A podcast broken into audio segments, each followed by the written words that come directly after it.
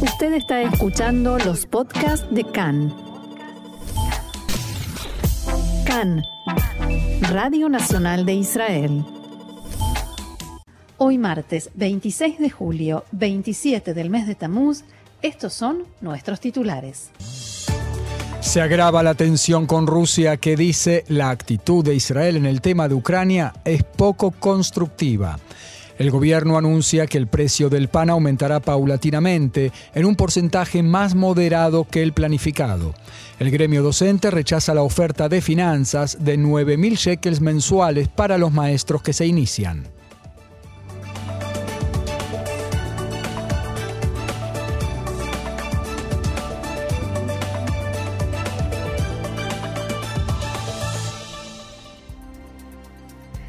Vamos entonces al desarrollo de la información. El Ministerio de Relaciones Exteriores en Moscú califica la posición de Israel hacia Rusia en los últimos meses como poco constructiva.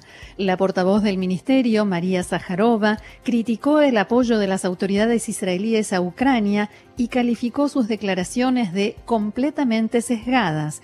De acuerdo con esta funcionaria, las declaraciones de Israel de apoyo al régimen de Kiev y no al pueblo ucraniano son completamente coherentes con la voz extraña y salvaje de Occidente y plantean interrogantes.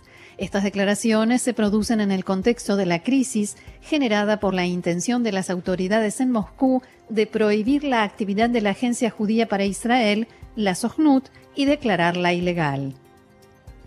Zaharova también dijo que será el Ministerio de Justicia ruso quien decida y que, según la información a la que tuvo acceso, se trata de un asunto exclusivamente jurídico-legal, o sea, todo lo relacionado con la agencia judía. Hoy se dio a conocer en Rusia que el primer ministro Yair Lapid y el presidente de ese país, Vladimir Putin, intercambiaron cartas de felicitación y saludos hace tres semanas. La oficina del primer ministro confirmó esta publicación. La PID se reunió en la tarde de ayer con el presidente Itzhak Herzog para tratar de resolver esta crisis. Esta mañana Herzog declaró que, naturalmente, el tema es muy importante para él y que en ese sentido toma dos vías de acción. En primer lugar, dijo, hay cuestiones para las cuales lo mejor es el silencio. Pienso que cuanto menos hablemos, mejor, y eso permitirá un tratamiento correcto del asunto. En segundo término, trabajo en completa coordinación con el primer ministro Lapid con plena confianza. Trabajamos para el Estado de Israel y para el pueblo judío. Cooperamos y donde pueda ayudar, lo haré. Israel ampliará la ayuda humanitaria a Ucrania a pesar de la tensión en las relaciones con Rusia. El Ministerio de Relaciones Exteriores anunció que transferirá fondos a nueve organizaciones de asistencia civil que operan en Ucrania, además de la ayuda que ya se envía a las autoridades allí. La primera suma a transferir será de unos 2 millones y medio de shekels y será la primera vez que el Israel oficial transfiere la ayuda directamente a las organizaciones no gubernamentales en Ucrania. El Ministerio de Relaciones Exteriores respondió en un comunicado que no existe relación alguna entre la actividad de asistencia a Ucrania por parte de Israel y sus relaciones con Rusia. En tanto, una nueva advertencia de viaje dada a conocer ayer llama a los ciudadanos israelíes a no entrar en Ucrania, sobre todo a la región de Uman, debido a las vallas, eh, las eh, debido a las batallas, perdón, entre el ejército ruso y las fuerzas ucranianas. El embajador de Israel en Ucrania llamó a los israelíes que aún permanecen en Ucrania a salir de allí de forma inmediata. Cambiamos de tema. El ejército israelí ingresó anoche en la aldea Karaguat Bani Hassan, en Samaria, para demoler las viviendas de los dos terroristas que perpetraron el atentado con disparos en la ciudad de Ariel hace unos tres meses. Como se recordará, en el atentado fue asesinado el guardia de seguridad de la entrada a la ciudad, Vyacheslav Golev. La orden de demolición había sido postergada por instrucciones del entonces primer ministro Naftali Bennett debido a la inminencia de la visita del presidente norteamericano Joe Biden a la región. En tanto, en la zona de Gush Etzion, al sur de Jerusalén, en Cisjordania, fue arrestado un palestino por lanzar una botella incendiaria junto al kibbutz Migdal Oz. No se produjeron víctimas. Soldados que fueron convocados al lugar atraparon al terrorista en cuyo poder se halló una pistola casera cargada. En rastrillajes efectuados en la zona se halló también una carga explosiva falsa. En Saal dicen que los soldados frustraron un atentado terrorista. El líder de Hezbollah, Hassan Nasrallah, advirtió anoche que su organización impedirá a Israel producir gas y petróleo del mar si el Líbano no puede hacerlo también. Si ello conduce a una guerra, iremos a la guerra, dijo Nasrallah. La decisión está en manos de Israel. Lo dijo en una entrevista para el canal El Mayadín en ocasión del 40 aniversario de la creación de esa organización terrorista que lidera. Agregó que si estalla una guerra entre Israel y el Líbano, es razonable pensar que se sumarán otros factores en nuestra región. El líder de Hezbollah amenazó con que, si Israel comienza a producir gas de la plataforma gasífera Karish en el mes de septiembre y Líbano no obtiene sus derechos de perforación, habrá problemas, según sus palabras. Nasrallah esquivó la pregunta de si en ese caso atacaría las plataformas de perforación israelíes, pero subrayó que su organización está capacitada para atacar cualquier blanco marítimo frente a las costas de Israel. Todos los campos de gas están bajo amenaza y no solo Karish. No hay objetivo israelí en el mar o en tierra que los misiles de precisión de Hezbollah no alcancen, advirtió Nasrallah.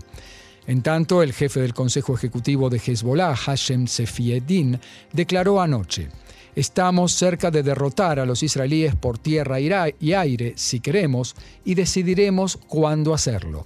También aseguró que no es el ejército de Israel el que tiene la iniciativa sobre este asunto. Safieddin eh, señaló que su agrupación no quiere que estalle una guerra, si bien dijo que está preparada en todos los frentes. En este sentido, el mayor general en la reserva Tamir Haiman, quien fuera jefe de inteligencia militar en Israel, dijo que las advertencias de Hezbollah deben tomarse en serio, pero que Nasrallah no tiene intención de cumplir todas las amenazas que expresa. Según Haiman, Nasrallah está buscando un espacio cómodo de fricción sin caer en una guerra total y estima que Israel no responderá al lanzamiento de drones que lanza únicamente para recopilar información de inteligencia. No es seguro que tenga razón, dijo Tamir Haiman, y agregó que es probable que Israel deba responder a estas provocaciones para evitar que la situación se deteriore si la confianza que Nasrallah tiene en sí mismo se fortalece. Por último, sostuvo que Hassan Nasrallah utiliza el tema del gas para defenderse de las críticas en el Líbano contra Hezbollah una milicia armada que sirve a Irán. También amenaza a Israel para presentar a Hezbollah como el defensor de los intereses nacionales del Líbano y así justificar las armas que conserva su organización. Cambiamos de tema totalmente. La Comisión de Precios dio a conocer su recomendación de encarecer en 120 shekels por mes la cuota de las guarderías diurnas bajo precios supervisados o controlados para bebés de hasta un año de edad. Según la recomendación, será posible reducir el pago mensual para bebés de 1 a 2 años en 39 shekels y la cuota para niños de 2 a 3 años será reducida en 2 shekels.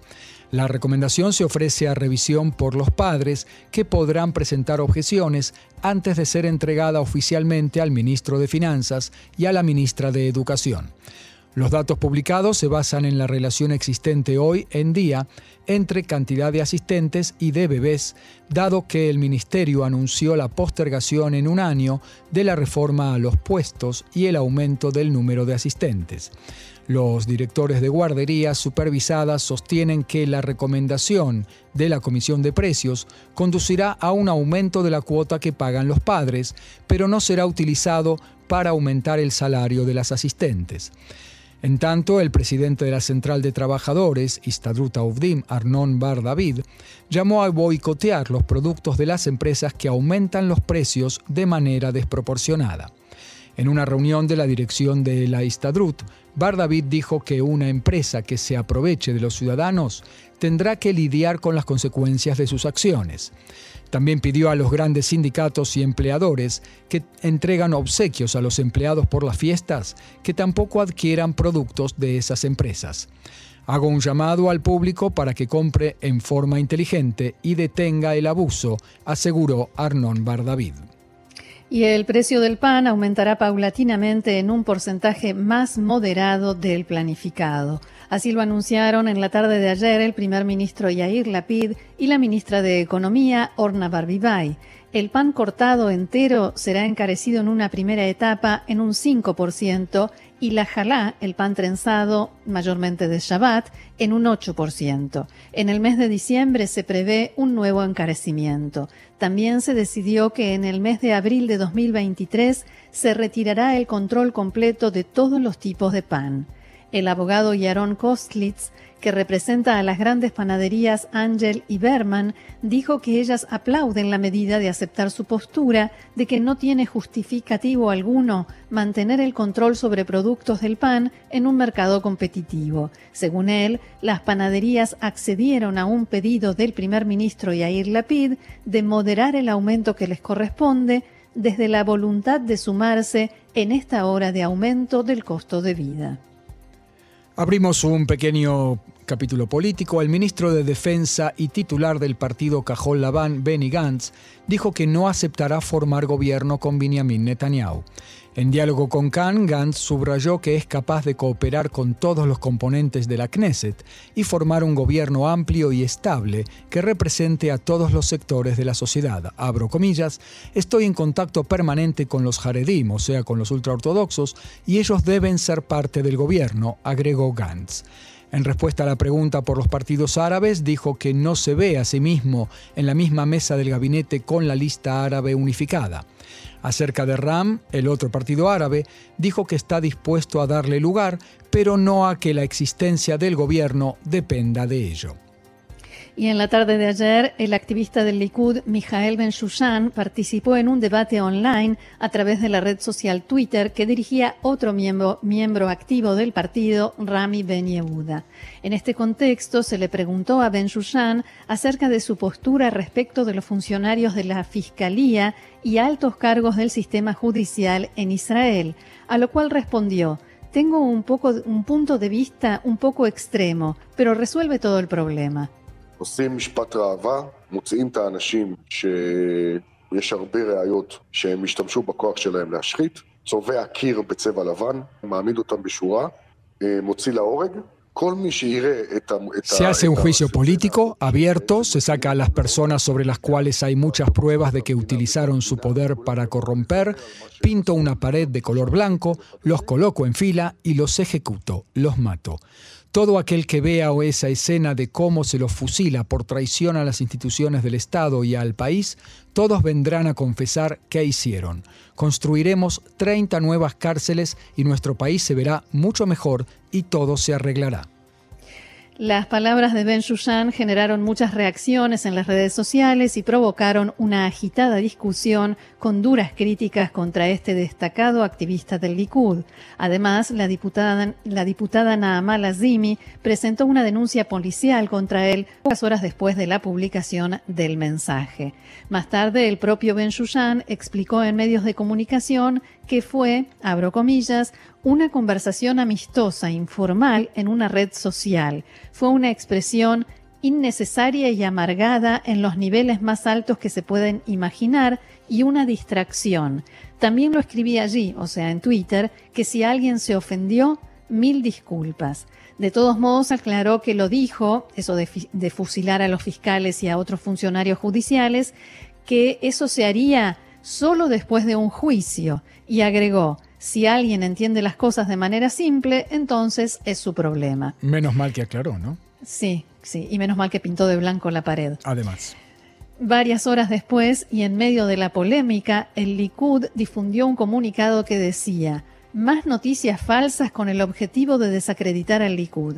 Mijael Ben Shushan no está afiliado al partido desde 1998. El ex primer ministro Netanyahu repudia enérgicamente sus expresiones en contra de la Fiscalía.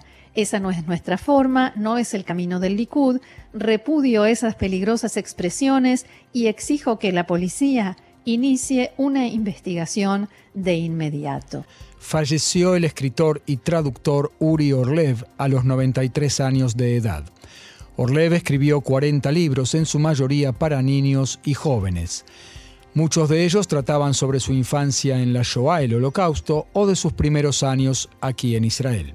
Entre sus libros más conocidos, Roots y Eled Roots, Corre Niño Corre y La isla en la calle de los pájaros.